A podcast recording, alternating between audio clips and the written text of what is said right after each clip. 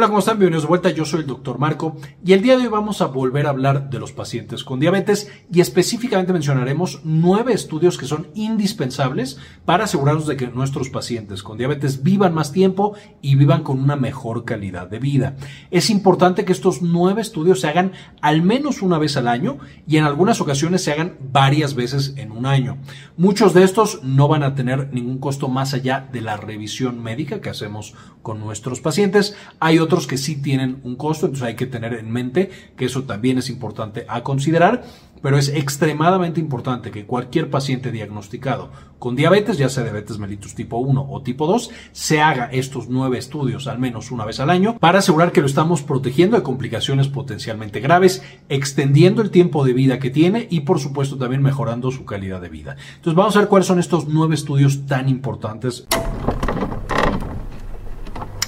Hemoglobina glucosilada. La hemoglobina glucosilada, ya hemos platicado en otros videos de diabetes, es una proteína, por supuesto la hemoglobina, que se le pega a la glucosa. Cuando hay niveles más altos de glucosa, vamos a tener más hemoglobina glucosilada. Entonces es el mejor parámetro para decirnos en los últimos tres meses cuál ha sido el nivel promedio de glucosa que ha tenido nuestro paciente. Y como hemos platicado previamente, un paciente bien controlado de diabetes necesitamos que tenga una hemoglobina glucosilada de menos del 7%. Evidentemente, mientras más baja dentro de ciertos, límites, mejor para nuestro paciente y asegura que tendrá una mejor calidad de vida. Ahora, la hemoglobina glucosilada no se hace una sola vez al año. En muchos pacientes la hacemos varias veces al año, justo para mantener monitorizado al paciente. Al decirnos en los últimos tres meses cómo ha andado nuestro paciente, hay eh, algunos sitios donde lo recomiendan hacer una vez cada tres meses, es decir, cuatro veces al año aunque en un paciente que está bien controlado y que ya lo hemos tenido en el mismo medicamento y en la misma dosis por mucho tiempo, podemos disminuir la frecuencia. Pero es extremadamente importante, es probablemente de los estudios más importantes para darle el seguimiento a los pacientes diabéticos y para monitorizar o cambiar el manejo que le estamos dando. Es un estudio de sangre, entonces bastante sencillo de realizar. Y por supuesto, todos nuestros pacientes con diabetes se lo tenemos que mandar y se lo tienen que estar realizando de manera constante. Sabemos que la principal causa de muerte, lo principal que va a matar a nuestros pacientes que tienen diabetes, van a ser infartos al corazón o infartos al cerebro. Entonces va a ser extremadamente importante que revisemos a lo largo del año, y si no es a lo largo del año, por lo menos una vez todos los años, el riesgo cardiovascular que tiene mi paciente. Es decir, que otras cosas podrían estar afectando su corazón o su cerebro que lo vayan a llevar junto con la diabetes, incluso cuando está bien controlada, a tener un infarto. Entre las cosas que vamos a estar monitorizando en riesgo cardiovascular, por supuesto las más importantes son la presión arterial, que mi paciente no sea además hipertenso, entonces tengo que estarle tomando en las consultas la presión arterial. Número dos, el nivel de colesterol.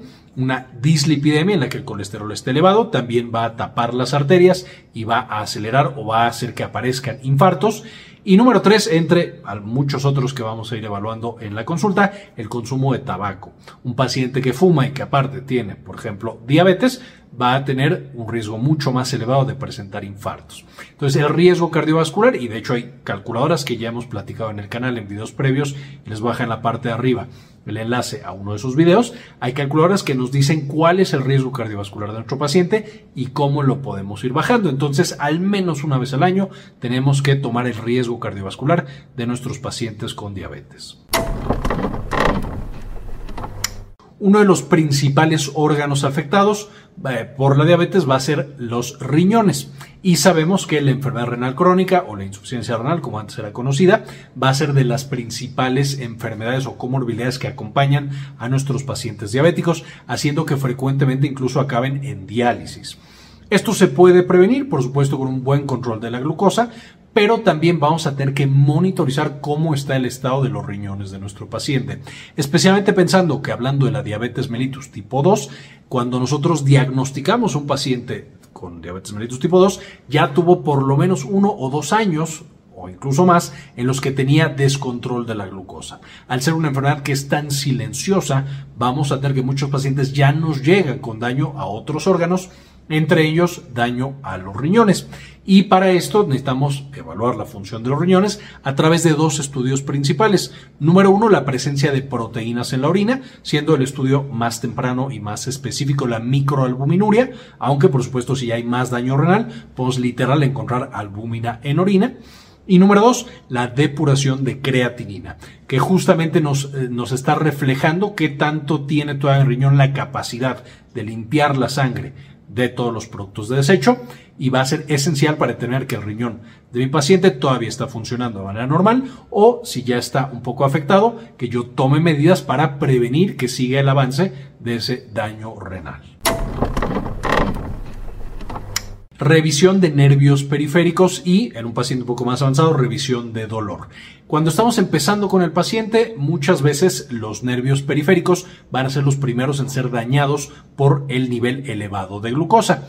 Y aquí, por supuesto, tenemos que la aparición de la neuropatía diabética va a ser un evento frecuente, de nuevo, ya que va avanzando esta enfermedad y finalmente va a aparecer dolor debido a esta neuropatía diabética, además de debilidad, de mareo, de muchas otras cosas asociadas a la neuropatía diabética. Evidentemente, lo que nosotros tenemos que hacer es, de manera temprana, analizar estos nervios. Esto usualmente se hace simplemente con la exploración neurológica, revisando los pies, el caminar del paciente, puntos de sensibilidad, eh, si siente en todos lados, eh, y de nuevo después hablaremos un video de exploración neurológica específicamente de los pies y en general de los nervios periféricos de los pacientes diabéticos. Y si queremos hacer estudios mucho más puntuales, por supuesto podemos hacer unos potenciales somatosensoriales que nos dicen tal cual cómo están transmitiendo los nervios de mi paciente. Ahora, en un paciente más avanzado, como mencionábamos, tenemos que monitorizar el dolor, porque es, una es un evento adverso o es una complicación frecuente de los pacientes diabéticos de larga evolución que no han tenido un control tan óptimo eh, y darle un manejo específico para esa neuropatía diabética. La revisión de los nervios en la exploración del paciente, tenemos que hacerlo prácticamente en todas las ocasiones. Estos otros estudios más avanzados se pueden hacer una sola vez al año.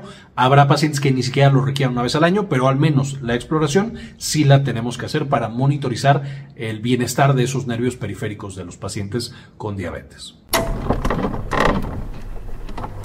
Otro órgano que se ve muy afectado por la diabetes es justamente el pie, debido a que con la diabetes cuando va avanzando se van a afectar tanto los vasos sanguíneos de los pies, los nervios y el sistema inmunológico, lo cual nos puede llevar a lesiones que no siente el paciente, que se infectan y que puede llevar a la pérdida de ese pie o incluso de la extremidad que por supuesto es algo que tenemos que evitar a toda costa en nuestros pacientes.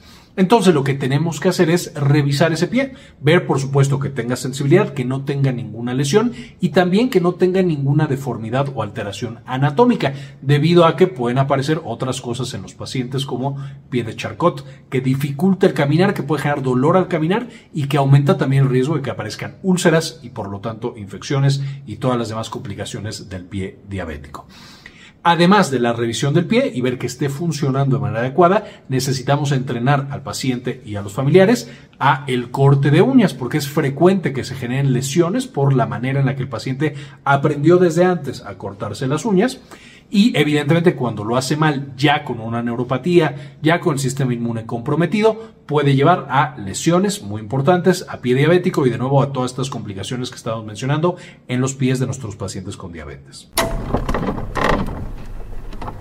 Otro elemento frecuentemente olvidado en la revisión de nuestros pacientes es la salud mental. Cuando nosotros tenemos un paciente con enfermedad crónica, especialmente si se trata de diabetes, con el paso del tiempo incrementa la frecuencia de patologías como la depresión y la ansiedad.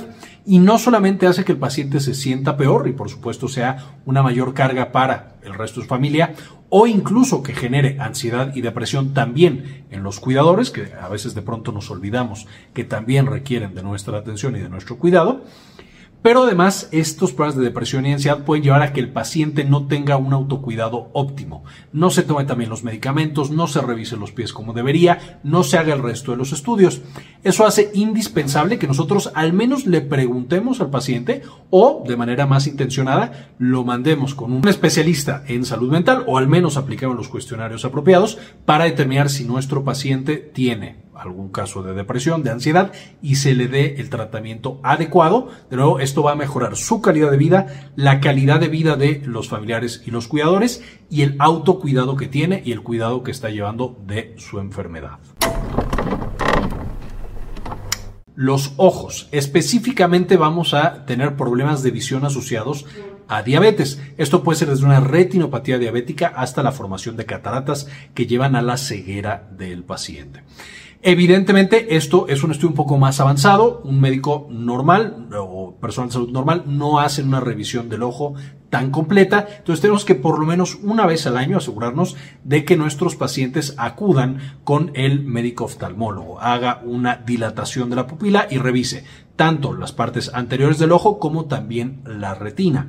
Esto nos va a decir qué tanto daño hay justamente a las estructuras del ojo, qué tanto riesgo tiene nuestro paciente de quedar con problemas de visión o incluso llegar a la ceguera. Y una vez más nos permite hacer eh, cosas para prevenir el avance de esa patología o incluso corregirla, siendo un ejemplo clásico la cirugía de cataratas, que aparecen frecuentemente, como mencionaba, con la diabetes, pero que se puede cambiar justamente este cristalino y curar por completo la catarata o sea diabetes mientras se encuentre pronto y se haga una intervención de manera oportuna. Entonces, la revisión al menos una vez al año por el médico oftalmólogo va a ser esencial en nuestros pacientes con diabetes.